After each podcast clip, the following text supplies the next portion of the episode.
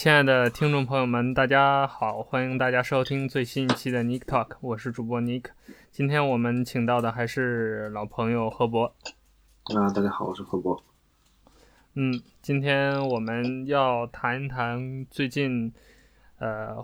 主要是发生在互联网上的一些新闻和一些这个整个的社会动态。嗯，不只是互联网，思想界、文化界、艺术界，先把高度拉起来。嗯、呃，先跟大家介介绍一下，就是我们录这期就做这期节目的一个背，呃，就是、呃、整个的这个背景。我们为什么想到想录这个东西？因为之前跟何博，我们其实挺早时间了，就一直想做。然后随着这个谋划的这过程中，也一直发生了很多事情。那最早呢，是一六年的三四月份，当时工信部颁布了一个《互联网域名管理办法》的修订征求意见稿。那这个修订稿呢，就是面对全社会去向大家去征求意见。呃，这个征求意见稿本身就引起了当时很多的这个争议。我们后面去一点点去聊它。完了，这个事儿出来之后呢，后来又时间又到了这个，这是一个事儿。时间又到今年年初的时候，这个呃有一个娱乐新闻，就是这个香港的一个歌手参加一个叫《我是歌手》的这个节目选秀节目。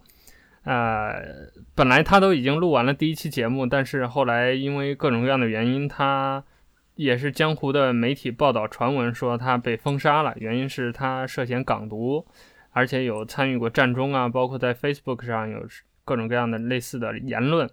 当然，当时一度还只是谣传，但随后就出来了一个事情，就是也是微博和各种媒体就爆出了一个五十五人的一个文化相关部门。给的一个所谓的封杀名单，就是在这个名单上有一些香港的、台湾的，包括国外的一些艺人，因为政治上的一些意见跟我们大陆的这个主流思想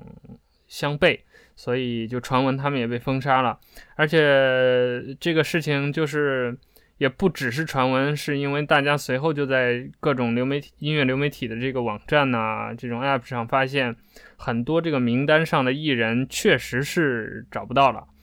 所以大家就就也加上之前一连串的张敬轩被这个踢出《我是歌手》这件事儿，大家就发现最近好像似乎在文化上有一些新的动作。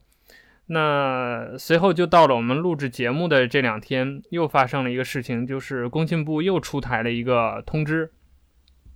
这通知是也是关于网络的，呃，大概就是清理互联网的一些网络接入服务的一个规范。这个规范里头就提到说，未经电信主管部门批准，不得自行建立或租用专线（括号含虚拟专用网络 VPN）。括号完等其他信信道开展跨境经营活动，这个看上去是针对所谓的那些对外的企业的外贸相关的这些呃资质和这些公司企业的一个一个东西，但是很多像呃我们的几位主播，我何博还有其他的几位主播，包括我们的很多听众，都比较担心自己是不是未来就可能再也看不到 Google 了。大家都是这样的一些担心，呃，主要就是这么几个事情，然后让我们想到去聊一聊最近就刚才 HB 何博说的，最近关于文化、关于思想的整个这个国家，包括大家整个在网上的这种意识形态的变化。嗯，这期节目我们一开始是没有，就到现在也是没有大纲的，也没有。呃，想好节目的标题，所以如果你听到这期节目的时候，你看到的那个标题应该是节目之后我根据今天我们聊天内容临时加上的。那我们今天的聊天就从我们一开始谈到的那个，呃，工信部出台的《互联网域名管理办法》的修订征求意见稿开始吧。何博还是先跟大家聊一下吧。呃，我们在那个工信部网站上看到了这个。互联网域名管理办法的这个，嗯，这个法规的文件，呃，我大概看了一下，我的感觉是并没有，它里面说的那些内容，即便它落实成法律了，并没有对于我们现在的这个互联网的这个状况，不管是好也好，坏也好，并没有对这个现状嗯有太多改变的地方。因为呃，大家知道，如果在中国境内你要注册网站的话，你的网站的域名是要审查的，然后你的内容也是要审查、要备案的，所有东西都是跟你这个公民身份是挂上钩的。所以，如果有任何呃违反法律的东西存在，他们会直接找到你这个自然人的身上。嗯，这个呃，我看到这个条例，它也是，它只是要求你在国内设立嗯、呃、DNS 服务器，也就是说，嗯，大家。嗯，大家在浏览器里输那个网址之后，呃，这个网址，这个这个这个浏览器要去查询那个服务器，告诉你这个网址在哪哪个地址上，这个这个服务器。嗯，它你如果在境内要提供这个服务的话，你的服务器也是在要放到境内，要要接受这个呃相关机构的审审查管理。对，我感觉这其实挺自然的，就是呃，根据我们这一套，因为你不管是设立网站也好，你都是在境内要设立。接受这个审查的话，呃，你在这个服服务这个域名提供商或者是嗯、呃、这个 DNS 的运营方接受审查也是很自然的。我我我我我看这个法则，我并没有觉得它是一个新的法律，我感觉在我的那个认识中就是这样的。嗯，所以它它这个文件的性质也是一个修订稿嘛。对，它是去年三月份出来的一个管理办法征求意见稿嘛，然后就是三月份到现在一直是在那个征求意见当中，嗯、所以如果各位有什么意见，你也可以到那个工信部的那个网站上去给他 给他反馈。嗯，对对，就其实最早先就是之所以它有争议，就是坊间包括媒体对它有很多的解读。对。而且很多解读比较夸张，就包括当时我们在不了解这个情况的时候，也觉得是挺严重的一个事情。就是包括很多这个根据很多媒体的解读和说法，那他出台了这个相关的规定之后，就相当于如果你的这个域名是在境外的话，你就不能在中国大陆提供任何的服务。换言之，就是假如你这个域名没有在大陆备案。或者是接受大陆的监管，那就意味着你无法在大陆访问。如果真的是这样的话，那很显然这个问题是很严重的。那就意味着我们可能大部分的这个，就只能看你现在还还能访问的 互联网里面，对，都都不行了。基本，但是事实上就是不是这样的。不是，就就我们俩的看这个文读这个文件的的这个理解上，我觉得我跟这个完全不是一回事。啊，我觉得最近很多这种新闻都是，嗯，也不能说最近吧，就是一直以来这个新闻媒体就有这种，呃，搞个大新闻的这种传统。他们就 你很多这些事情，可能呃，并没有，并没有那层那那层意思，但是他们会根据这个舆论导向，或者说大家民意民心所向，大家大部分人觉得会怎么样，正好抓住了所有人这个恐慌点，然后嗯，就往这个点上去写。很多人就会关注这个事情，但是，嗯，呃，我觉得很多可能微博上在讨论这个事情的人，大多数可能都没有看过这个原就原来这个办法本身的文件。你如果根据就是以讹传讹这样传上去的话，就很可能就把这个气球吹得很大，就看上去很吓人。对，嗯，就按照这个管理办法的这个修订案来说，真正它禁止的这些。呃，服务其实都是什么反对宪法的呀，危害国家安全的呀，煽动民族仇恨的呀，什么谣言呐，呃，什么什么淫秽暴力色情啊，这些都是就是在此之前我们都已经默认的，对，它会被监管，而且在各国都一样的这么一个东西，而且，呃。就退一步说，这些就是对这些国家对这些的监管也是不侵犯公民权利的，或者至少纸面上是不侵犯什么。这些都是在法律里面你写清楚了嘛？你不能传播任何淫秽色情暴力的东西，不能危害国家安全的东西。那既然法律是如此了，你嗯，对吧？你作为中国公民是应该遵守这些东西的。这条最近这我们看到这个法令，它并没有突破现在法律要求的这些东西。对，至少它在纸面上，或者是在我们解读看来是这样的。如果它执行当中有过度解读呢，是执执行的问题。对，但是就纸面上来说是是这样的。嗯，其实就这个，就这个，嗯，就是个服服务器在哪这个地域限制的东西，我觉得是一个怎么说？一个一个一个互联网从一个理想国变变，就是回回归到现实政治。政治那种国别分分分离的这个现实社会的一个一个一个一个什么一个怎么说呢？一个过程，对，一个一个新的时代了吧？就是你大家以前觉得互联网就是真的是那种 international 没有国界，随便干嘛，对，就没有国界的，也没有人管，就好像一个发现新大陆，大家都去上面为非作歹，无所无所谓的。嗯，现在好像我目前所了解，各国都在要求，嗯，给互联网加加国界。嗯，对，我之前在德国的体验是，德国很多 Google 的服务都用不了或者很不好用，是因为，嗯，德国也要求所有涉及到这些，嗯，给德国提供这种数据库服务的服务器必须要在德，至少在欧盟境内。嗯，所以你美国的服务器就用不了，或者是很不好用。这也是嗯，当时德国青年抱怨的一点。嗯嗯，基本上，嗯，我我我理解这些东西都很正常了。你现在互联网已经成为了一个很基本的一个通讯手段了，不存，它就不应该呃，不应该被排除在这个现就是现存的这些现实世界的法律的法律之外。对，嗯，它也脱离不了这种，嗯。就包括，虽然说，就我们假设互联网它是一个真正的 free 的一个地方，但是在这上面的人，在这上面的服务器的地理位置，它总还是要有一个国籍、一个地域的区分的，还是归一些机构管的嘛。对，它最终落实到就还是像传统新闻媒体一样，嗯，只是印刷机变成了服务器，然后你每个对对对编辑或者是那个写作者都变成了每个每个公民自己而已。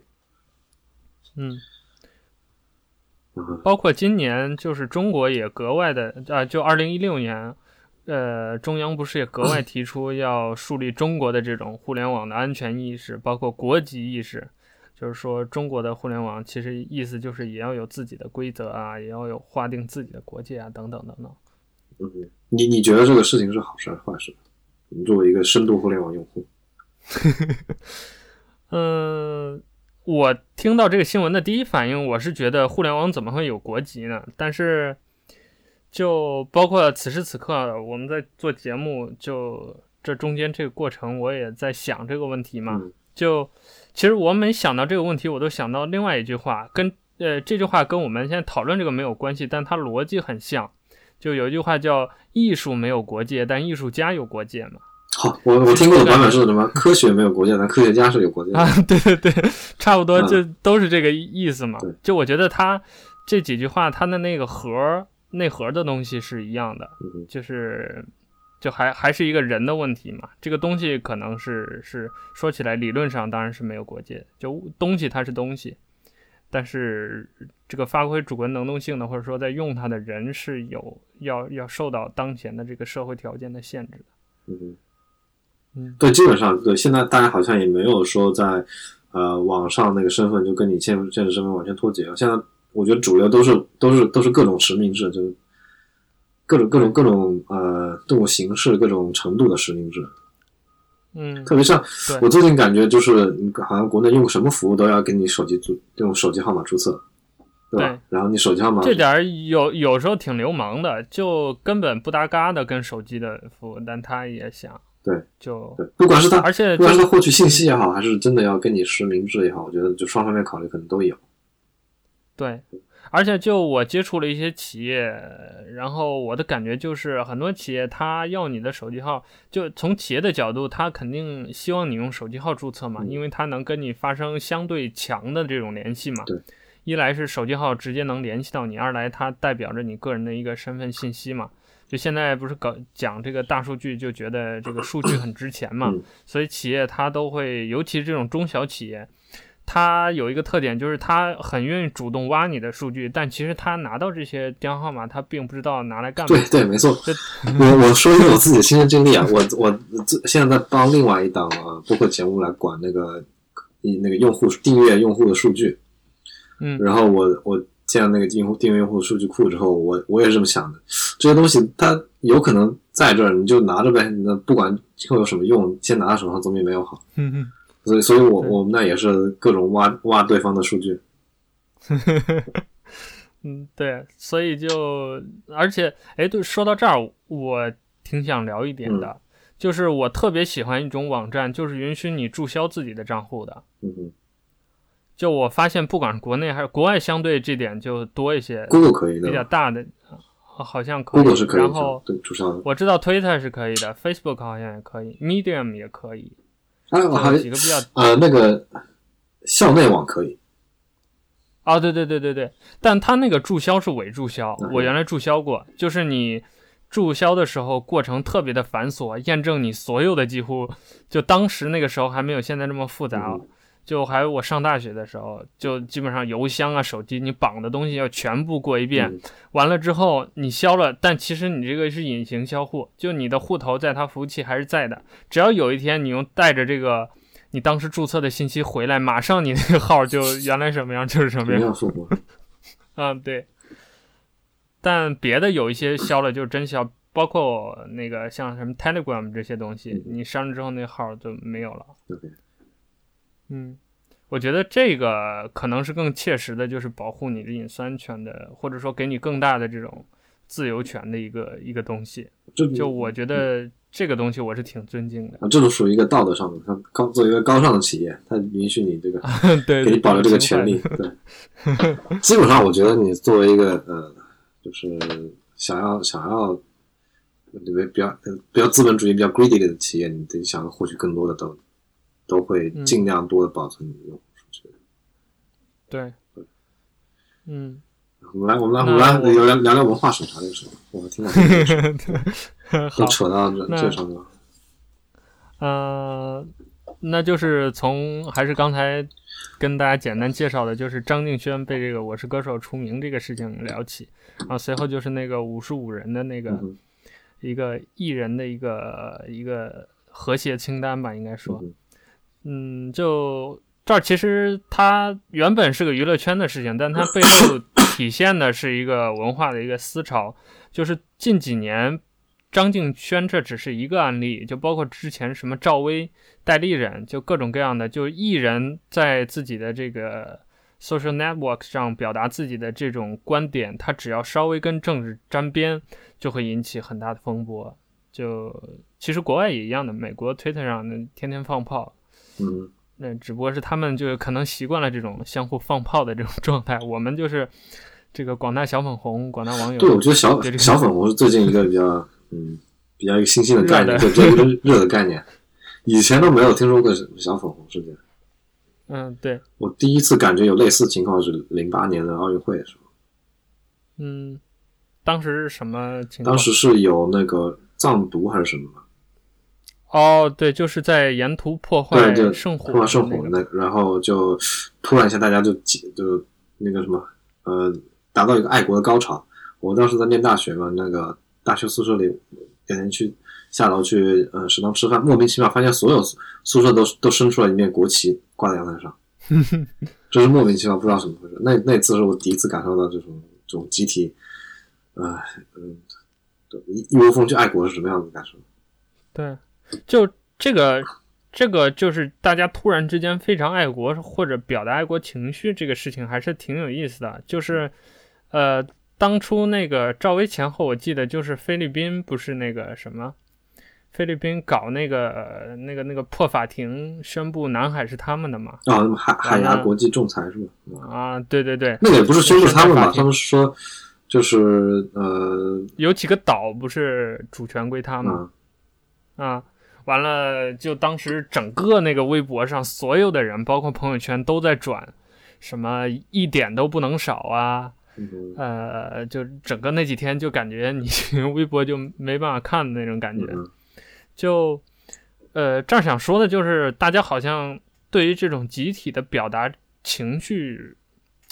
这个有有是它背后这个心理的机制是什么？一种快感。快感吗？还是说一种身份的认同，还是什么东西？我也不清楚为什么，就就觉得大家对这种嗯集体情绪特别敏感，特别敏感，都不说都不不，如果扯远点的话，不说不说这个爱国的事情，就是之前也不是有个什么那个罗一笑的事事情吗？啊，对对对，那个我也觉得有点突然吓人，就是有一天早上起来，发现所有就好多朋友圈里三四条这个同样的消息，都是关于这个刷屏了，对对对对对。这种事情就我就完全不懂，因为他们那些那些发这些东西的人，平时也看不出就是甚至都根本不认识这个人，啊，完全不关心这个事，然后突然那个人的呃女儿什么得了白血病，然后住院，然后就大家所有人都一波就就来了。我感觉这个后面可能有推手推动，所以我就想，嗯。嗯，就是这种小粉红新闻，就是这种嗯，比如说攻占 F 对吗？出征 FB 啊这种类似的这种东西，可能可能也是有专门的这些人在就是造势宣传，所以导致对。大家目光目之所及都是这些人在说话，嗯，我就就觉得啊、呃，嗯，然后就很多人就就真的可会被他们影响到，嗯，对，怎么说呢？我我觉得我我实话实说，我觉得大部分都是没有脑子的，就从各种嗯各种各样的嗯这种集体事件都能看出来，很多人都并没有想过这个事情，我为什么为什么要这么做，或者是我应不应该这么做，就觉得这个这个点这个东西好像。戳到我那个情绪点了，嗯，立马就要嗯，就就就要就要就要出声，就要就就证明一下自己存在，刷刷刷一波存在感。哎，那我我我特别想讨论一个问题啊，嗯、就是你看，其实往大了说，比如说这个类似爱国的这种事件，嗯、就包括很多一些社会事件，比如说像什么王宝强他们家、嗯、他媳妇儿出轨、嗯、这种，嗯、你会发现，就一旦这种公众事件出来，即使这个事情跟某个当事人没有关系，但是这些人还是很愿意通过这件事情发泄情绪。他这个机制是怎么来的？他是。呃，一种情感上的一种发泄的渠道呢，还是说一种呃相互取得认同感的一种过程呢？还是说有种呃，我甚至想它背后会不会跟游戏、电子游戏那种奖励机制有有有类似的东西？就是当你做了就是一个事情发生之后，你做了怎样的反应，然后你看到周围有人跟你一样的反应，然后你觉得是不是有一种满足感或者怎么样？好像我觉得，我觉得有点道理啊。我这么听你说，我觉得有点道理。就是你会发现，很多人都认同你这个观点，因为对，就是如果除了这些公众事件的话，嗯、呃，互联网上主旋律都是就相互撕逼嘛，所谓啊，对吧？就是就是一个屁大事情都有人过来跟你吵，突然有个这么集体事件，嗯、然后你做了反应，发现很多人跟你一样，甚至过来支持你，那种那种那种激励、那种奖励，对你的那个对你精神上的奖励真的很大的，你可能。弄了一次之后觉得哎好兴奋，然后就这样就会 就不自觉要怎么样这么继续这么弄。对，就包括我，我从这个事情我就想到了这个嗯自我审查，因为你刚刚说的那个《我是歌手》那个张敬轩除名的事情。嗯，对，大家好像都嗯、呃，我没有看到任何新闻说有官方官方站出来说这个人不能上电视节目，对吧？对，就很就是在在这个小粉红圈有一种动向，说谁。谁谁谁疑似港独，这就是港独，然后立马就开始有一波人要要跳出来，要要开始自我审查的。嗯，作为作为一个电视节目，我能理解它的背后的动因，因为确实有很多他的观众，可能很多人都是这个这个小粉红，他就他的受众里面，可能小粉红估估计不少，而且小粉红确实能带到这个带动这个互联网的舆论，所以他如果违背这些人的意志的话，他就会被那个就就会被什么？他因为他他作为一个商业节目，他是要牟利的嘛。他需要更多的关受众，更多的关关关关注他。如果他这个在这个嗯舆论上不是很不是很好看的话，他商业利益上也不受影响。所以我从、嗯、我感觉从这方面考虑，他可能会这么做。对，我从来没有看到哪个文件或者是新闻说是呃这个呃叫叫什么来着？就官方的就是那个张那个就张张张敬轩对。你没有看到说这个人是、嗯、是港独，或者也没有看到说有港独的言论。我我我翻了一翻那个网上查了一下这个消息，来源就是微博上有人举报他。啊，对，是，对吧？嗯，这个也是出自小粉红嘛。嗯，而且包括围绕他所谓战中啊什么港独的言论。很多媒体报道都是用“疑似”两个字，就等于说白了就是他自己也弄不清楚这到底是不是。他唱了首歌，然后就感觉有两句歌词好像是那个意思，或者好像符合那个主题，然后大家就就就觉得他好像你是不是在暗示什么？首先，就是媒体这么能搞大新闻，他都使用了“疑似”两个字，那就真的是非常疑似了，对吧？嗯，啊，而且就这种捕风捉影的程度，我就感觉很可怕。这个甚至可怕程度要高于那个，就是国家发文说我要禁了你的 VPN，嗯，对吧？大家都在这捕风捉影，就是嗯，有一点点这种类似，你好像说了什么错话，就就立马要给你道德上给你判刑，对，就很可怕。这我我比较怕这种，嗯。给我的感觉，这甚至比官方的所谓的那种言论控制，明打明的说你这个行那个不行，还要可怕。对对对，大家内心似乎有一个魔鬼，就就可能就对于政府来说，很多事情他是不 care 的，但是到了民间，到了坊间，被媒体解读，好像就就很可怕，然后大家就就戴着口罩都闭嘴了，嗯，自己把自己阉割掉了。对，这就有一个脱节嘛，结合我们之前看那个 VPN 的呃不那个互联网域名的那个消息。是你有一派人是是顺应政府的意思，甚至是超越政府的这个意图在，在呃把这个大家的视线往这个更加怎么说更加左，或者是更加传统的这个保守的这一方、嗯、这这方面引。而另有一波过度解读，对，另而另有一波人就是会嗯就把过度解读，就是把那个政府的意图或者是这种法令往另一个方向过度解读，对对吧？就是。嗯，对，去去歪曲，就说就就就是嗯、呃，把这个政府的言论解读成过于保守，这两个完全相反的，而且这两拨人都都还挺多的，我感觉，就在我的视野之中，对，就挺可怕。或者说是大家可能呃左的或者右的这些站队的人，他更愿意看到自己想看的那个东西，所以他更愿意把呃所谓的一些政府行为或者敏感事件解读成呃可能倾向于他的那个观点的方向。对，就是他觉得，嗯，政府现在封锁封锁言论很可怕。那么他出了一个关于这种域名的规定，那他肯定就是在禁我们使用外国域名什么之类的。对，对就我感觉是这样的理解。呃，另一派人就是觉得，你这呃，你这你这个人，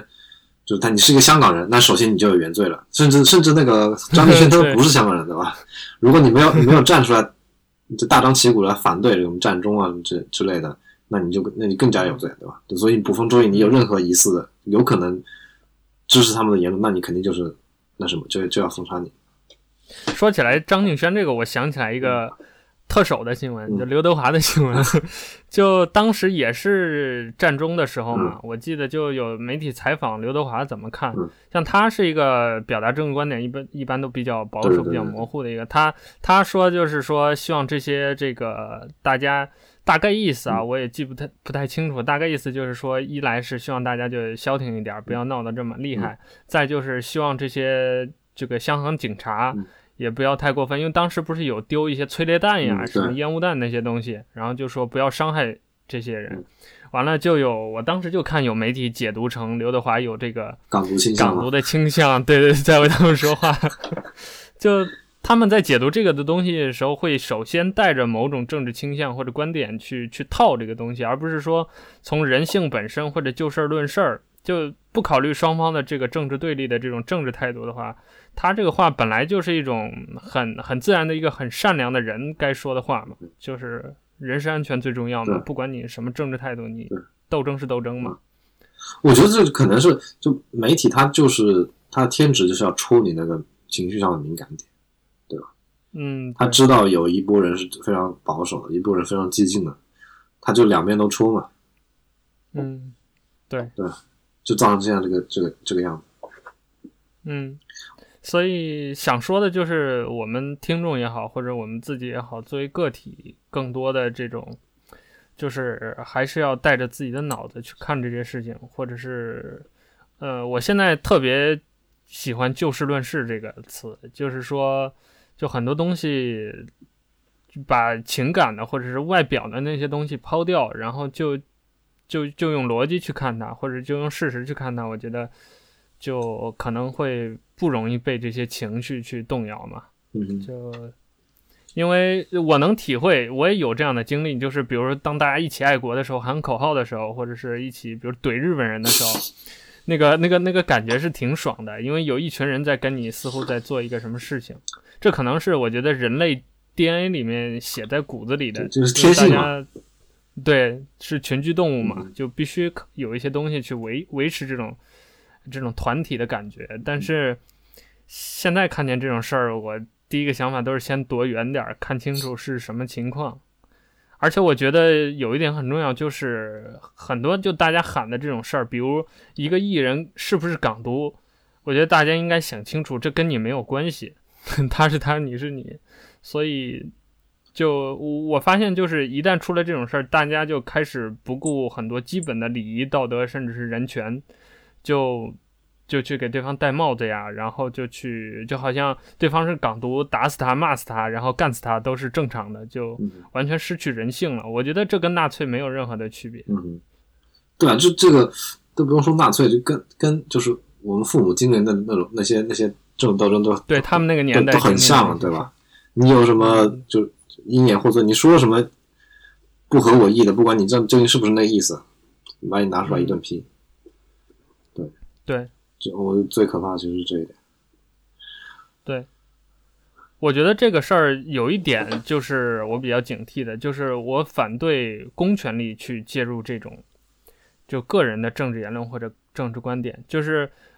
呃，我觉得一个人最基本的表达他政治主张的权利，这个是他人权的之一。就是他可以是，比如一个艺人，他可以。呃，认为自己就表达自己，比如说吧，港独、台独等等等等各种独。当他选择公开表达的时候，他也应该作为一个人，他做好就是相应的那个准备，就是他肯定会有一个预期，大陆的主流的思潮是怎样的，然后他会得到怎样的反馈反馈，他为自己的行为负责就 OK 了。但我觉得公权力不应该管一个艺人，他到底该不该港独，该不该台独。我觉得那是，除非有两种，第一就是。呃，这个艺人的行为，他是有实质的动作，比如在大陆搞了这个颠覆国家分裂的这种，这这种事情，成立了什么组织，那他直接受，就等于他的行为受到法律监管了，那那那应该由相应的执法部门去处理这个事情。而且我觉得，其他这些什么粉丝、小粉红个体更没有权利去去管别人的这个。政治立场和观点了。你爱国是一种政治立场，但别人不爱国也是一种政治立场。这两种立场没有谁对谁错，谁高谁下，只不过是可能你们人多点儿，我们人少点儿，但是，但是大家的人权、基本的权利是是平等的。是。说到这个，说到这个，嗯，公权力干涉这个思想这个上面，就是那个五十五人名单嘛。嗯、我刚刚查了一下，呃，新闻。嗯，查到很多，就是说，嗯、呃，都是都是港台那边的呃媒体了为主的。港台媒体对港台媒体释放了这种消息，说，嗯，大陆审查封查这个封五十五人的名单，然后又搜到最近呢，有很多那个台湾媒体在辟谣这个事情，甚至有可能刚刚搜到台湾官方出面说，我跟大陆沟通后，并没有并没有呃有这并没有这个确实的这个这个名单存在。嗯，但是有一个很可怕的事情，就是你现在去那些中国的这个虾虾米这些类似虾米啊，这种网易啊这些，对对对，QQ 这些流媒体上去搜这些名字，很多真的是搜不到了。我刚刚试了一下，就真的真没有。对，我刚刚就是黄耀明是没有了，因为我们有有几个朋友特别喜欢听黄耀明的嘛，当时出来之后就立马去搜黄耀明，就真的是没有了。嗯啊，那黄耀明是那个五十五人名单之一啊，就是网传的那份名单上。然后，但是很很诡异的就是，你搜达明一派，它是有的。对，达明一派是黄耀明跟另一个刘刘以达两个人组成了一个组合。组合、啊、对，对，所以他组合里面一个人被封了，他那个个人的就没有了，然后他那个组合还在，所以这些我我估计这些呃网站这些编辑也是很仓促，也是看了那个名单，觉得有可能上面会下这样对的对对着那名单来封的。然后你嗯，疑似就是那就中就疑似中央文件上没有出现这个达明一派这个东西呢，我就不删。他们也是，他们也不是说抱着一个就是小粉红的观点，对，不是抱着一个小粉红观点说你这个人道德品质不行，所以不能上我们平台。他们操作也估计是受这种捕风捉影的消息，当然也可能是。呃，文化部门内部给这些相关的服务运营商都有提下了这个官个官方文件，或者甚至我们不知道而已，也有可能这样。嗯、啊，但是我我觉得，如果呃官方下文件不会只封黄耀明，不封达明一派，啊，文化省的部门、嗯、那些，因为那个名单上就很多生僻的乐队，什么捷克的，什么八十年代的乐队都没见过，从来没听说过，这这辈子都我们我我们这一代人都没。都不是跟我们这一代人一个时期的一些乐队，就是不知道某在何时何地发表了一个不知道什么样的跟中央精神相违背的政治观点的猜测啊，嗯、然后就就上了那个名单。是、嗯、这样的，如果真这个名单真是中央文化部门发布的话，这样的人都可以逮到，那就不会犯这样的错误吧？就是说黄黄耀明疯了，达明一派没疯。对，而且这些人挂在那些流媒体上的收听量跟删了，我估计没有什么大的变化。所以以我以我的感觉是，这个这个东西很可能是假新闻。嗯嗯，但是国内有一点比较玄乎的，就是就确实会有这种内部的自我审查，比如某个领导或者是什么打了个招呼或者意思了一下，他可能表达了出来某种.某种倾向，完了底下这些办事儿的就开始.就是。解读议会或者怎么样的，但其实并没有每个平台都删，没没没有平台都封，对吧？对对对，他们删的也是参差不齐，好像虾米不是黄晓明还能听一些，虾米现在黄晓明搜不到了，搜名字搜不到了。对、哦、他比较，那就是谁？最开始是网易，前两天最开始是网易立马删、哦，网易当时是删的非常干净嘛。对，当时但是其他有一些平台还能听一些。对。像虾现在跟之之前是虾米还有黄耀明，现在虾米没有黄耀明。然后哦，那就是 Apple Music 是一直都有，包括陈升啊这些所有这些所谓反动艺人都都在上面。嗯，照理说 Apple Music 它在国内运营这个呃网络音像服务，它的服务器肯定在国内的嘛，也是受国内文化部门监管的，但是它却还在。所以我觉得以 Apple 的作风来说，应该是没有收到没有收到就是具体的这个官方的文件。按说起来要有官方文件，Apple 肯定是最乖的一个。对对，Apple 这种作风，就是如果你是有官方文件拿到手上，保证最先删，删的一干二净，绝绝对不留，就不留痕迹。但是现在是 Apple 反没有，反正这些比较传统的，就是比较这这个基因上比较中国的这些，嗯、对呀、啊，媒体删的删的比较彻底。说起来，说起 Apple。我我想说一个，就是 Apple 之前它的 Movies 和 iBooks 不是都被删掉了吗？就中国商店没了，对，有人说被和谐了，但我觉得这个也不是和谐，它我觉得是它版权没有谈妥，或者内容怎么样。或者是竞争的关系，因为当时也有解读说，因为当时电影和书不是有一段时间卖的很便宜，嗯、尤其是电影，对，就一两块钱一部，甚至比那个对对对其他那些什么优酷之类的还便宜，对对对，所以就可能呃涉嫌不竞不正当竞争之类的。我觉得这个可能性更大，因为但是 Apple 他他对这个事情并没有发表任何声明，对吧？我就以我的印象来说，对，他就直接是中国电影商店就下线了。对，就莫名其妙，而且也没有给之前购买的这些服务的人退款，对，或者对我我还买了，在那买，就是刚出来的时候特别兴奋，我还买了电影，然后突然有一天发现没了，嗯，嗯然后到现在就就不温不火，就这样就消失了。我估计，我我猜测他可能内部还在这上面努力，还在想在中国开通这些电影和书，嗯、但是可能因为各各方各种各样的原因嘛，上没有上没有。而且苹果现在这个。中国本地化做的特别足，花呗都能那个 充值 iTunes 商店了！所以苹果肯定是想的，而且今年不是刚出来的新闻，那个 App Store 的呃全球收入，中国第一次超过了美国，成为全球最大的那个软件的这个市场。这个、对对对，这个这个因为那些山西煤老板家里的那些。呃，富二代们是玩游戏贡献了不少，那些贡献了真的不少。我跟你说，我有我有一个嗯同学在网易做手游的，他说那些哦、嗯，之前是做做端游的，现在做手游。然后他说那些煤老板充值、嗯、那个数量级不是不是你我可以想象的那个数量级。嗯、对。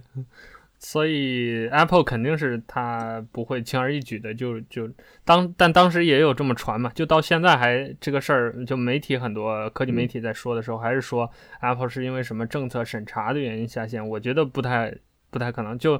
应对审查，我觉得 Apple 是很有一套自己的那个跟大陆的这个交涉的经验的，他即使出事儿了，肯定也会有一个妥当的一个解决方案，不会就这么乱七八糟就没了。嗯、呃，说说起这个呃文化审查，有另外一方面的另外一一个方向的文化审查。现在不，我们现普遍看到的不是那些过于过于呃过于右的、过于激进的那些呃这些内容被被封掉嘛，像黄耀明这些，还有还有一一方面，不知道你有没有探索过，就超级左的那些音乐，比如呢？比如什么歌颂习大大的音乐。哦，我知道，这些也会被，也这些也会被审查，啊、也会被封，也会被删掉。嗯，之前有一个神曲叫《习大大帮他改掉坏习惯》。哦哦，对对对，这在我虾米上的，然后我听了好几天，被他洗脑了，特别喜欢。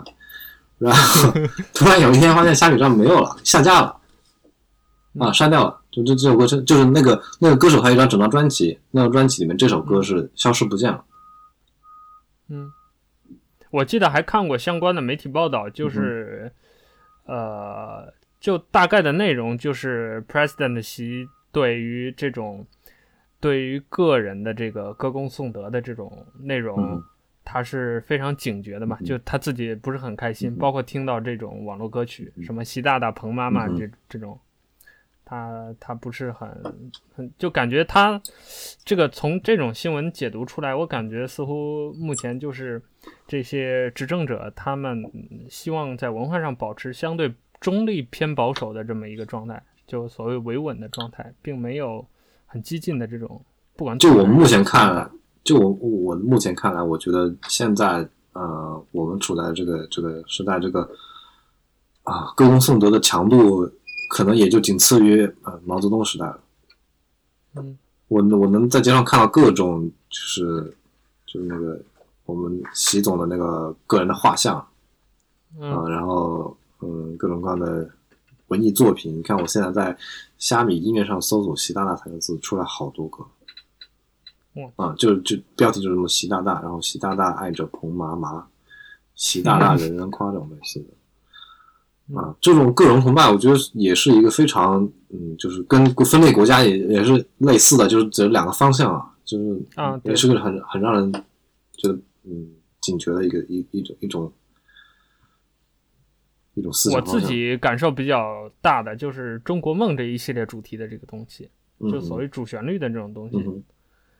嗯、我觉得主旋律倒是倒是大概倒有啊，就是以前什么呃八荣八耻，还有什么呃啊三个代表，就是就围绕这些中央主旋律文艺作品是相当多的，嗯、但是从来没有像现在这样就是歌颂个人。对，对我感觉就就这个时代是格外的多，尤其是这种文艺类的作品。对。而且不是那种官方做的，就是这些网络歌手，就什么那些所谓小粉红，对自自自发，对对自发做的这些东西，嗯嗯，还挺吓人的。对，所以就就也可能就背后它代表的就是整个这个社会所谓左和右的这种形态越来越分化。比如说另一方面啊，所谓那些自由派或者右派就也比较激进，用你国呀或者类似的这种。这这种语言表达自己的政治立场，嗯，然后另一边就是这种所谓左的拥护党和国家政府主旋律的这种，嗯、就就大家似乎就很喜欢在一个一个一个 bubble 里面去去把自己团起来，对。说起来战队这个事情，你你觉得你觉得嗯、呃，现在不是魔哈很火吗？你觉得魔哈里面啊对。对，你觉得魔哈那些人是是是是右还是左的？我觉得也都有。Uh-huh. 就说起魔哈这个事儿，本来最早是很小众、很小众的一小撮人在在磨，而且磨的都比较深度，就是大家这个每一个梗怎么来的都知道。像现在就是瞎胡磨，你进到一个群里头，先磨一通，完了。就我发现，就是现在这些磨哈的人，就根本就不知道他到底在磨什么，或者说磨哈这个是从哪儿来的，就只知道这也就是个战队的形式，对吧？看大家都这么弄，我也要这么来来弄一发。对啊，发几个 sticker，然后就觉得好像搞笑一下。嗯、对这个事情也也感觉就是大家 这种无脑战队，就是背后我我想说的就是这，你你可能做这个行为，你并不知道这个东西到底是干什么。比如说这些小粉红战队，你在网上骂那些。骂那些所所谓港独台独的明星，你并不知道他们干了什么事情，嗯、你只知道他被人家骂了，对，对吧？然后你就觉得他甚至搞那些什么 Facebook、微博截图都不一定是真的，或者人家表达的都不一定是那个意思。是的，然后就然后就那个什么，就然后你就迅速为战，就开始喷了，喷，对对，就像这个魔哈一样，就很多人你可能并不知道你甚至都不知道魔哈魔是谁，对吧？对吧？然后你就会就在网上学了两句诗，然后就开始啊、嗯、跟大家一起下考，赢了起来。哎，所以嗯，就感觉我我我我比较害怕互互联网就是这样。我觉得其实大多数人都是没有带着脑子出门的，嗯，然后。这些这些这儿就说到我们那天其实想做这个节目很重要一个原因嘛，就是所谓的这个渔民政策嘛。因为当时就是这个五十五人名单出来之后，确实一大批艺人当时就在网上就跟找不着了一样，所以我们对这个也比较紧张，就觉得，而且最近这几年就这个时代，习时代确实经常出这种事情。就突然间就搞得大家很紧张，觉得是不是要有什么都什么新的动作？都不都不管这个事发是从哪哪起因的，你就看最后结果的这个现象。我觉得在之前没有看到这种集体左右站队这种这么明显的这种现象，大家都无脑站队这种现象以前看不到了。可能可能也是因为我年纪小，没有接触到这个所谓主流民意，或者是因为当时互联网没有这么发达，大家没有。这么多渠道发生，但至少我现在看来是很多都是无脑站队，然后就嗯，就什么都什么都不知道，就就也不能对自己行为负责的那种，就各种做做出各种各样无脑行为。对，就尤其是你会发现最近这几年，大家特别热衷于站队，或者是就是选一个符合自己立场的那么一派去去表达观点。就是一有一个什么事儿，他的第一反应就是先找对站，然后先先站出来，就包括呃哪个艺人出轨了，然后谁家离婚了，就该喷男的还是该喷女的，该喷呃出轨的一方还是该喷那个在家带娃的那一方，就就大大家似乎就已经预设好了立场，然后就等着这个事情出来，然后就立刻。站到了某一个道德的制高点也好之类的，然后就开始选另另一边的人当攻击对象，就似乎已经就有点本能反应的感觉吧。对，所以所以就是，就渔民政策从何说说起？就当时我们说这个渔民政策，其实是指封杀艺人的这个。这个行为本身、哦，对，但是还有包括，虽然说这次五十五人名单是呃有点捕风捉影的意思，但是确实文化部是封杀过封杀过一批歌曲的，就是大概一年前有一个文化部那个一个什么封杀歌曲的名单，不知道以什么由头就封杀了，却确实是非常那种呃色情低俗的歌曲，也有一些政治的政治歌曲在里面。啊、哦，对。老司机带带我，类类似这种也有也有那种、嗯、我印象比较深刻的是李志的一一首歌叫《他们》，嗯，那首歌是就是确实有政治隐射的因素在里面，但是嗯就被封杀了。这个是千真万确的消息，嗯、当时查过的新闻来源，就是文化部有这个官方的消息放出。嗯，对，所以所以这个就是这个英年获罪这个事情，嗯。对，就是，哎，对你说到这个，我想起来，就是我跟着那个黛西看，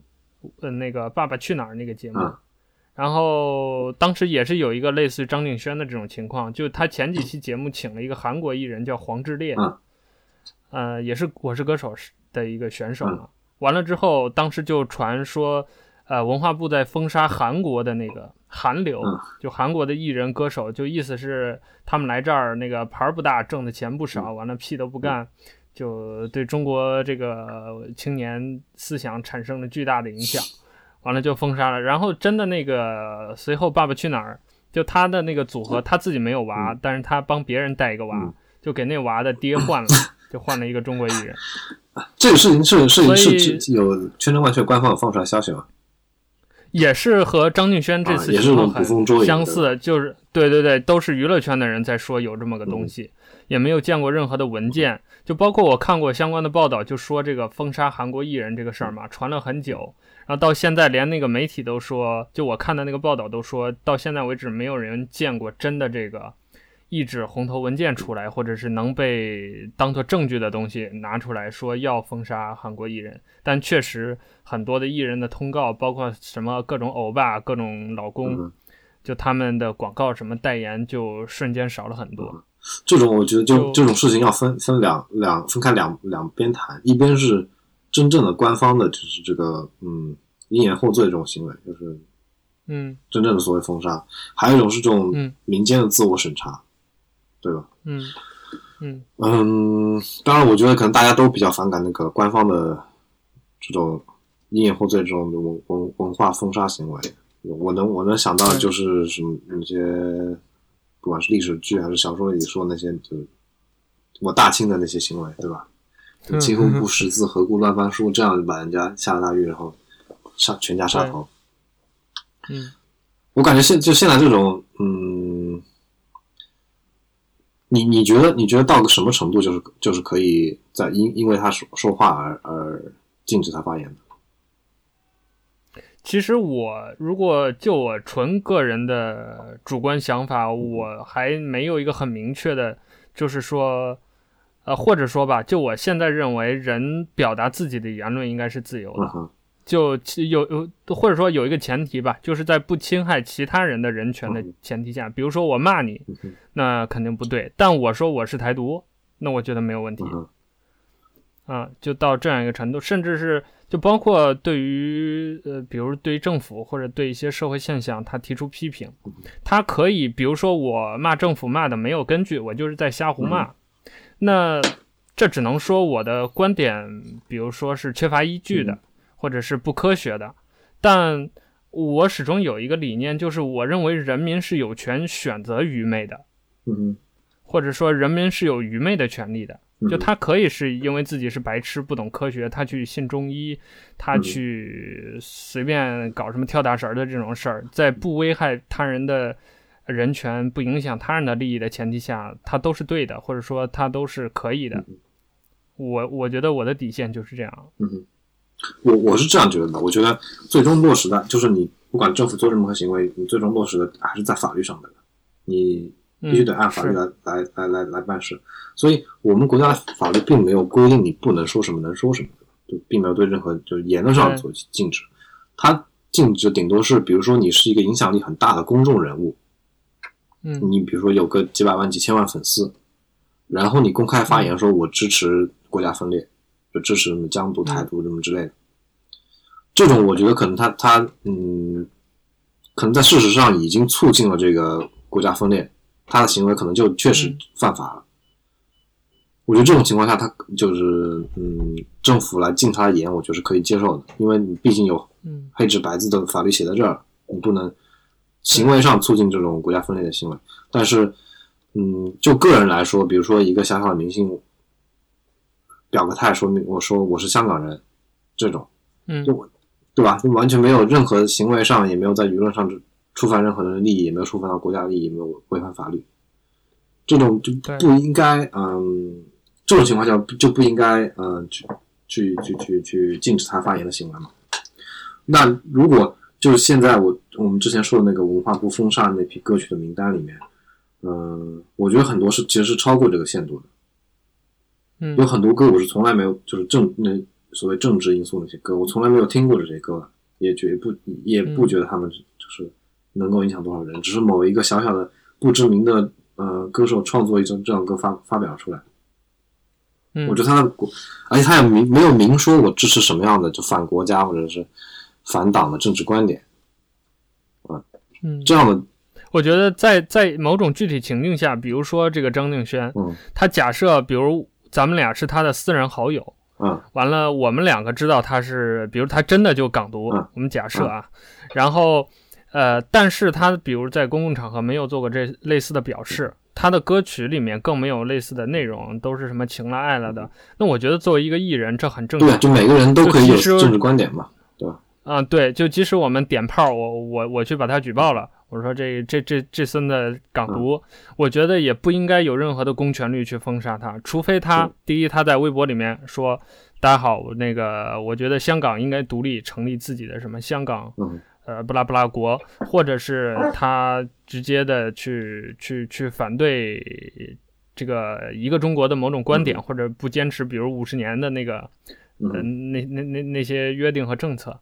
或者是就就类似，或者他在创作这个艺术作品本身，他唱了一首这个呃香港或者台湾什么共和国国歌、嗯、这种。如果有这种情况的话，那我觉得他事实上侵犯了中国相关的这种，比如反国家分裂法或者是言对。言论的相关法律，它是有依据的，那可以制裁的。但这种个人言论或者个人行为，嗯，就很难，除非你国家规定真规定的每，就是你就你不能有。据我所知，据我所知，中国法律是没有你就是不会禁止你说任何言论的，就是至少在字面上是保证你言论自由的。嗯但是就是在政府的执行操作上，它有一些嗯不被我所理解的行为，就是所谓的因言获罪。嗯，就是你说了说了说了你的他他不满意的话，所以你得必须得禁言封封嘴。对，而且我觉得这个，嗯，对，就我们刚才也说到，就是自我审查、自我阉割这个比较可怕。就是我发现。这几年经常有一个现象，就是我们电影，比如哪一个尺度比较大，但它过审了，大家的第一反应就是这种片儿都能过审。但是其实根据很多业内人的反馈出来，就是其实比如对应的文化部门、审查部门也并没有严格到你一定要拍什么不拍什么的程度，但是就大家。可能或者是由于比如历史因素吧，可能在某一段时期这类的题材确实被禁了，或者是这类的这个级别的电影确实没有供应，大家就默认它是一个一个红线一个标准了，然后就就把它当所谓潜规则嘛，就是把它当成一个自我约束的一个杆儿。然后反过来，现在这个所谓的政政策的审查，包括首先我是。我我我的这个底层观点肯定是反反对这种就当前的这种审查机制和电影的分级机制的，嗯、但是我觉得现在就包括文化电影界这就整个这个文化圈吧，就已经习惯于把锅甩给审查，嗯、然后就比如他内容不好，或者他什么新闻报道不实，或者是说假大空的话，他把这种东西就就。就甩锅甩给这个政府的这种审查，我觉得这个是不能接受的。就是还是就事论事，是一码事归一码。如果你说了这个话真的被审查了，那那是审查者的锅，或者是这个这个政府的锅。但是如果你因为自己觉得好像有这么一个审查的东西，完了，你就不说某些话，或者刻意的去说某些话，我觉得这个就是他自己的问题。我觉得这个可能就是，呃，电影也好，歌曲也好，可能他们出于商业上的考量也是也是有的。比如说，我想拍一个电影，有可能会，嗯，我担心有可能不过审，因为就是中国的审查制度，哎，它没有一个明确的红线嘛，不能，他他不会说你出现哪些镜头你就不行，对吧？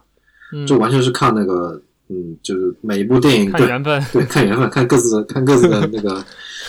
呃，那个信仰充值的够不够？那有些，那如果你作为一个商业公司的话，你会考虑到，如果我这个投资拍了下去，然后最终最终过不了审、上不了映的话，这个钱都打水漂了，对吧？嗯、这一点是，对，这这个还是伤害比较大的，所以你就会拍片的时候，之前那些公司可能就会要审查这些导演，说你们不不能往那个大尺度上上面拍，对吧？嗯，对，对，这个就这这这就是呃，所谓审查。给大家带来的自我审查的一个行为，我觉得危害的最大是这个。对，就当大家都不敢说话了，并不是，嗯，就可能法律都并没有规定到这一点，然后大家却都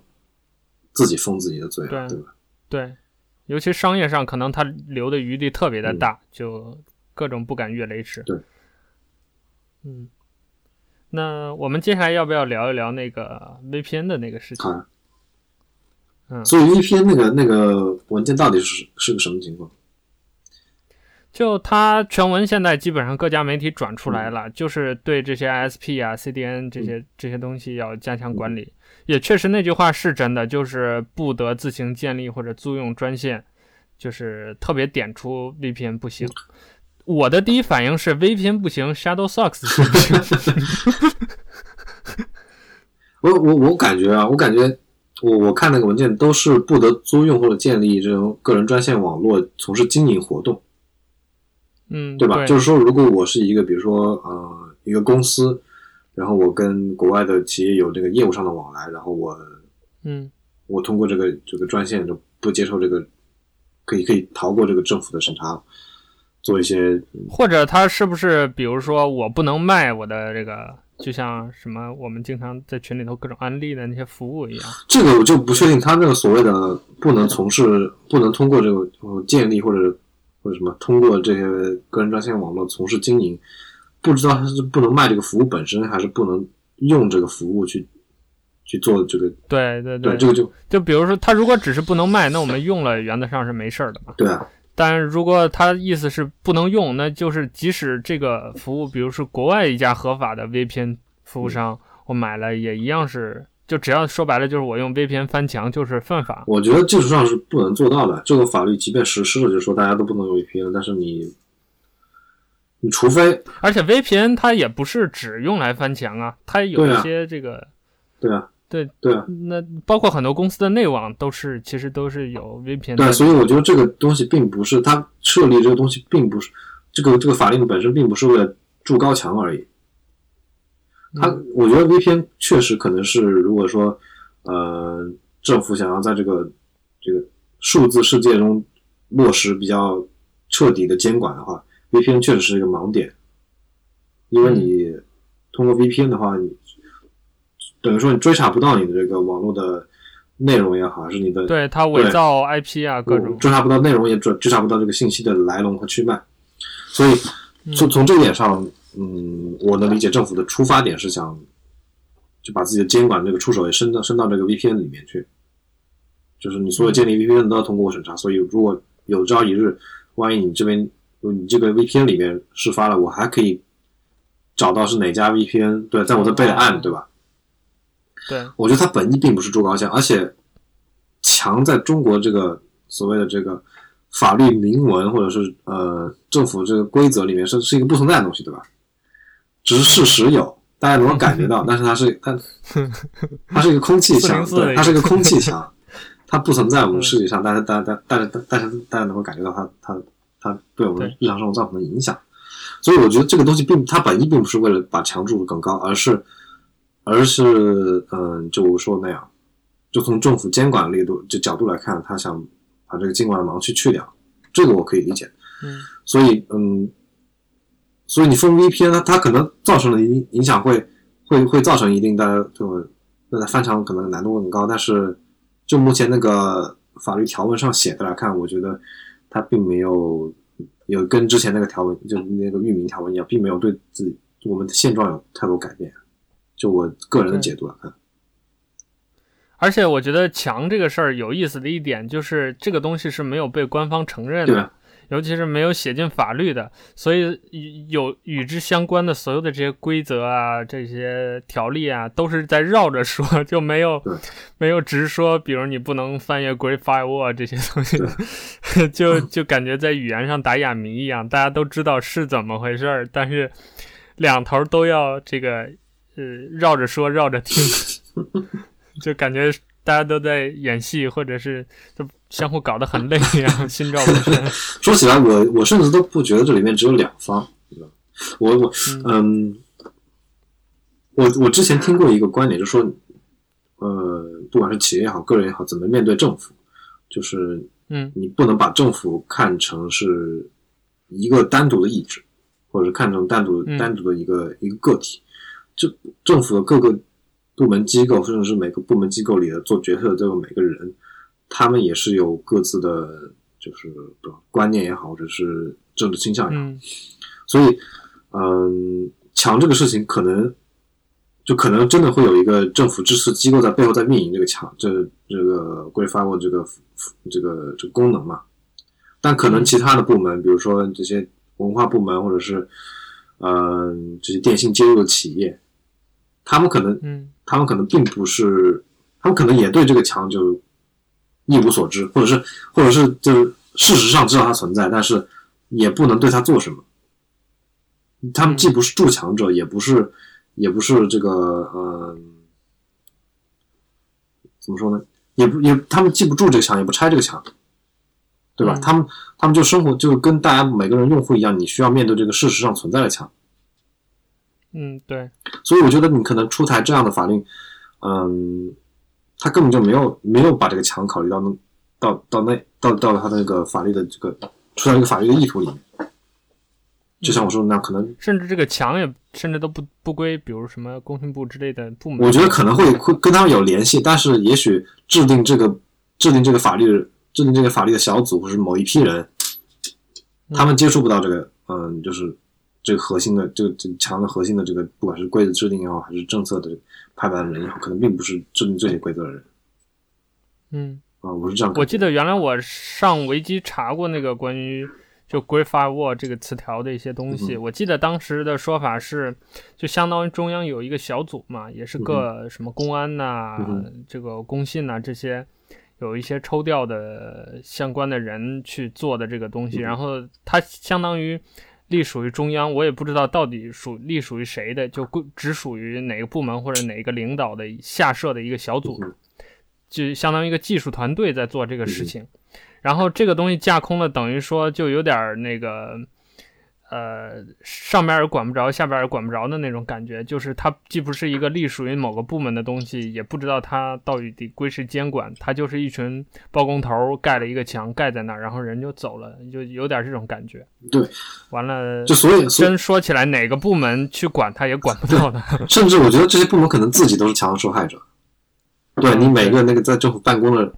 那些职员或者制定这个政策的人，他们想要就是更更好的互联网搜索，或者是啊、呃、更好的这种互联网视频服务的时候，他们接触不到 Google，接触不到 YouTube，他们可能也也是作为这个强受害者，对吧？对，原来不是有那个强的那个创始人叫干嘛去哪个大学里头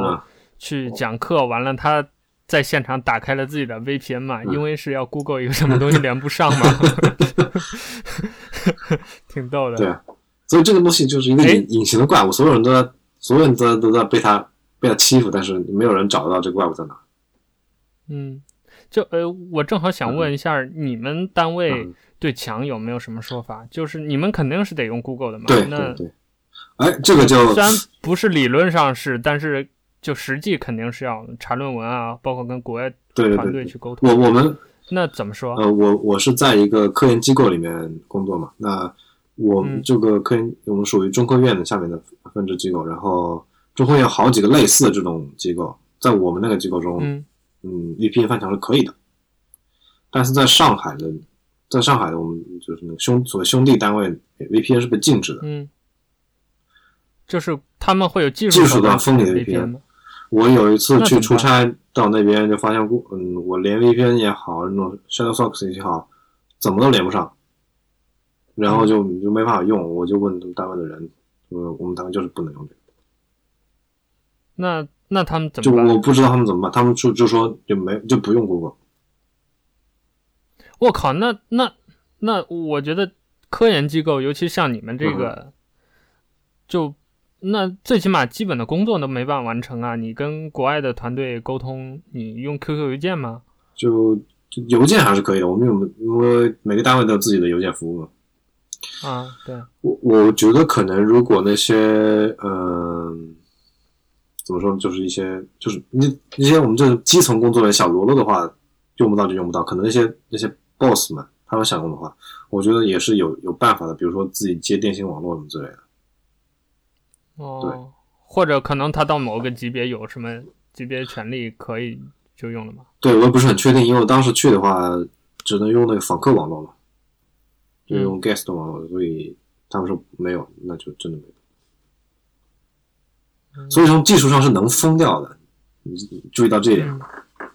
就能禁止你所有人 VPN 的。对，所以所以我对这个还是比较担心，就包括我们今天聊的这些，就有一句话嘛，叫恐惧来源于未知嘛，我觉得就特别符合我最近对这个。就这一系列这些事情的看法，就是就包括我们刚才聊的，比如某个艺人被封杀了，没有对应的文件，但是大家又集体的做了，实际做了这么一个行动，你也不知道真的是上面的意思呢，还是大家的自我阉割。我觉得这个状态是非常让人害怕的。就是，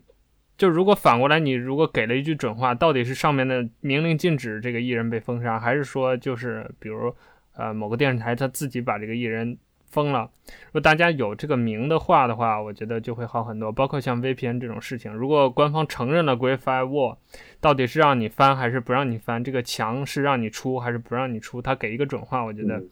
都比现在这个状态要好。就我就我不是。就号称号称狡兔三窟嘛，手里头有一大把的那个 各种梯子，就是非常担心万一。尤其我特别不推荐，就是很多人用 VPN，原因就是太容易被针对。它因为它是要直接相当于跟某个 IP 地址绑定的，然后你等于说你这 IP 地址一被封，你整个这一条线这个梯子就就出不去了，所以就就。就就这方面担心吧，就挺多的。对，所以就嗯，我感觉文化审查其实也是这样，就是如果他他明确规定你的作品或者是言论里面不能有什么关键词出现，不能有某种观念，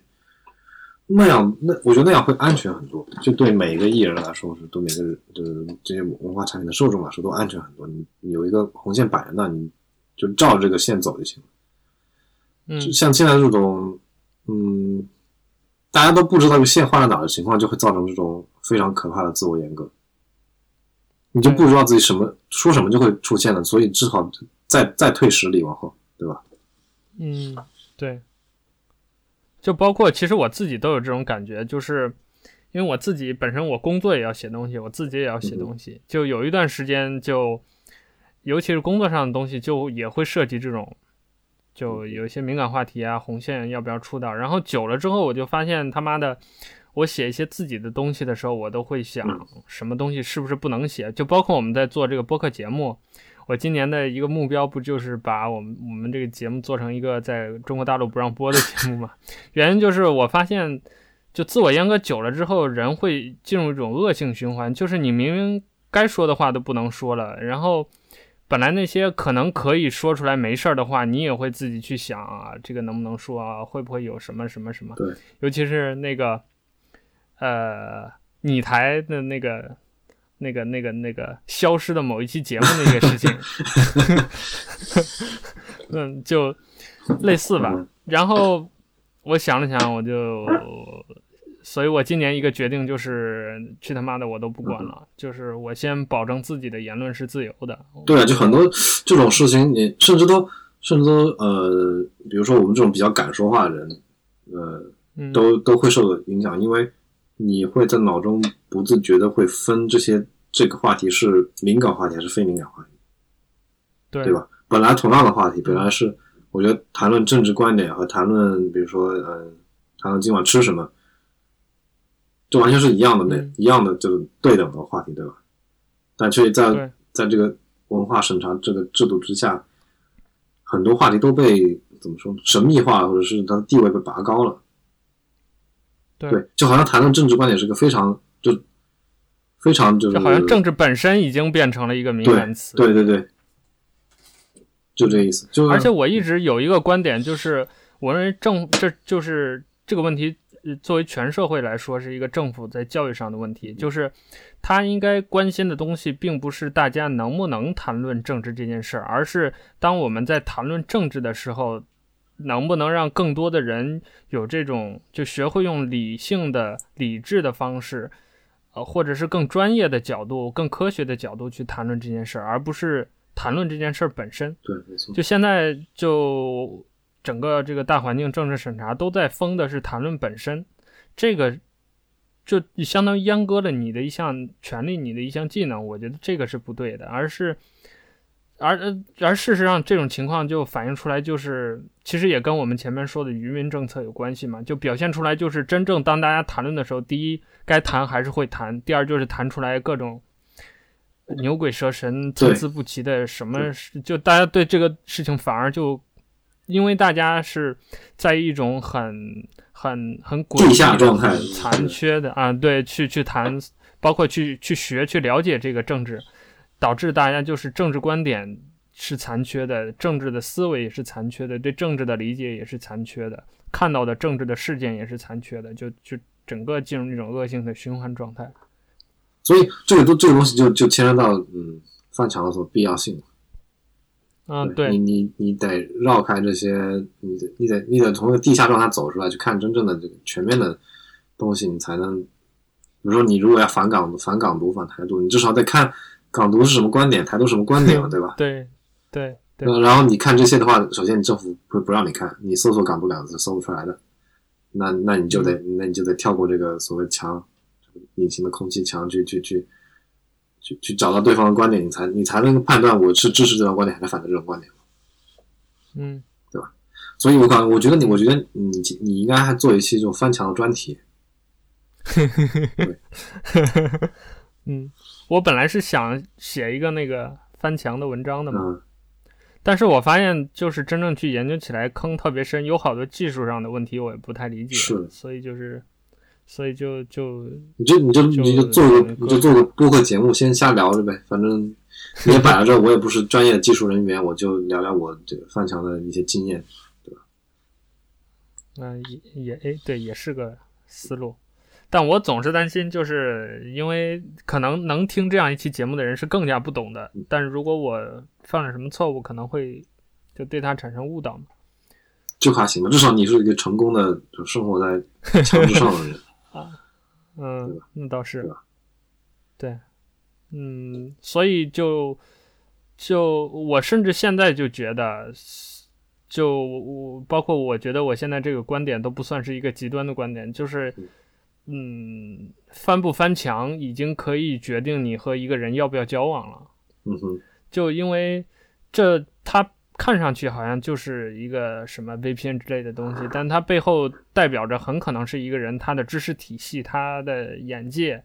包括他他的所谓的三观。因为他就我一直有一个观点嘛，就是看一个人要看两点：第一是看不看他翻，看他翻不翻墙；第二是看他说不说英语。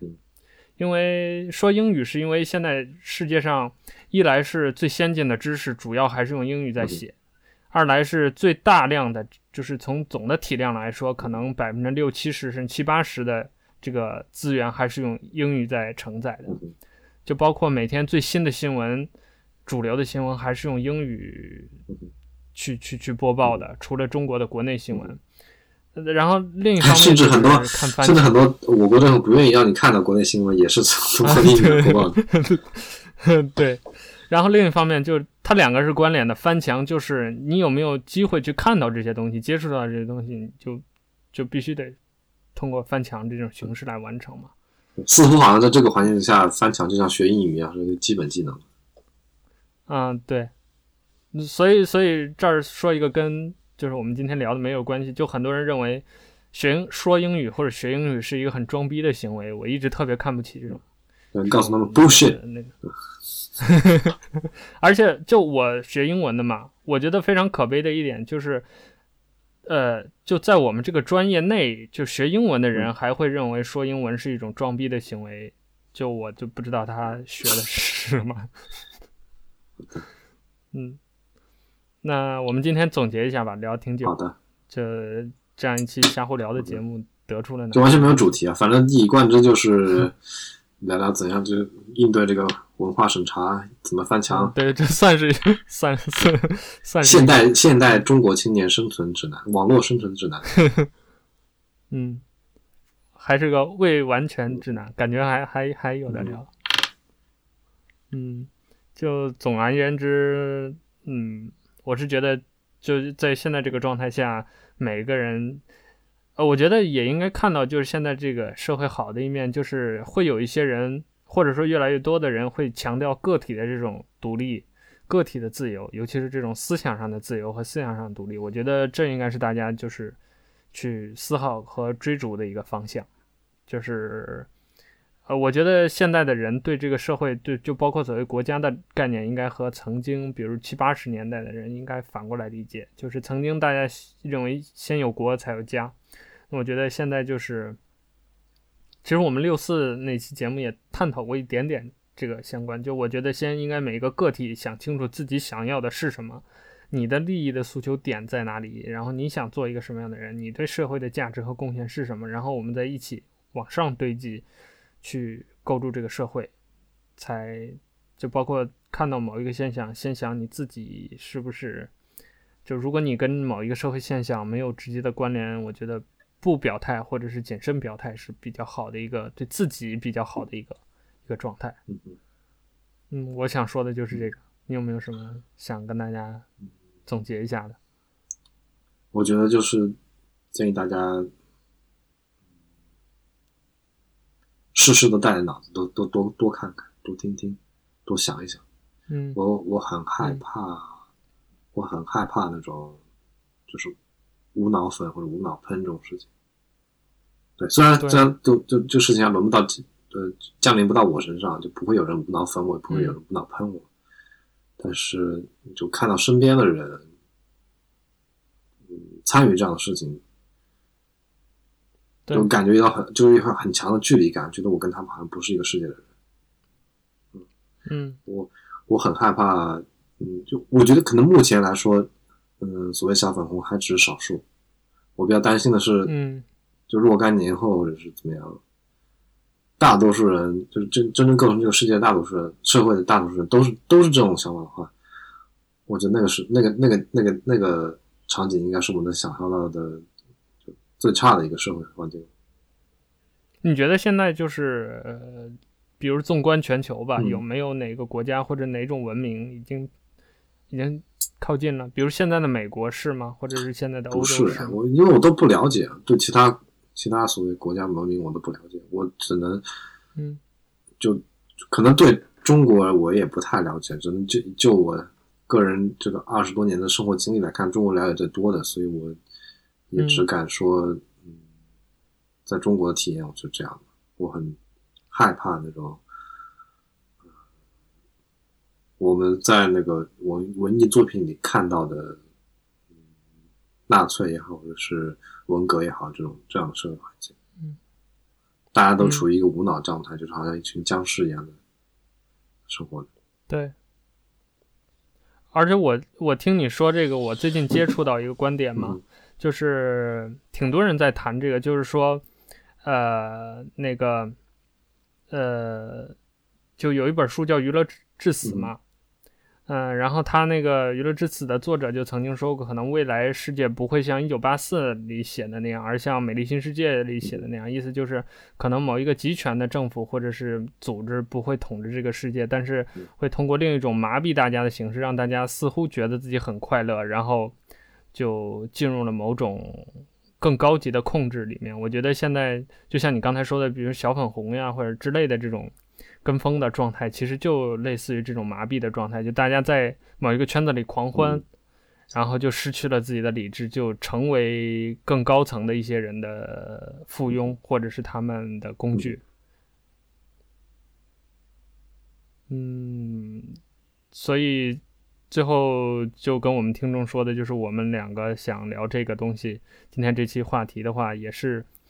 呃。就是有时候确实挺为这个国家的未来担心的嘛，就这也是一种爱国主义的表现，高级的爱国主义。对，嗯，所以我们就确实有有这种，其实这种担忧才是我们真正想做这期节目聊这些话题的一个一个原因。我们是希望这个国家这片土地能够往好的方向去的。对，因为往往小了说，也是对我们自己有利。往大了说，当然是对这个国家有好处，但总而言之，就是这种好或者不好是取决于我们每一个人，你我他，我们就是以个体的方向去努力的，我们就没办法左右他人，但是可以左右自己，所以做好自己该做的。那我们今天这期就聊到这儿吧，有机会的话再跟大家聊，真的聊很长。好，那最后跟大家说拜拜吧，感谢收听，拜拜。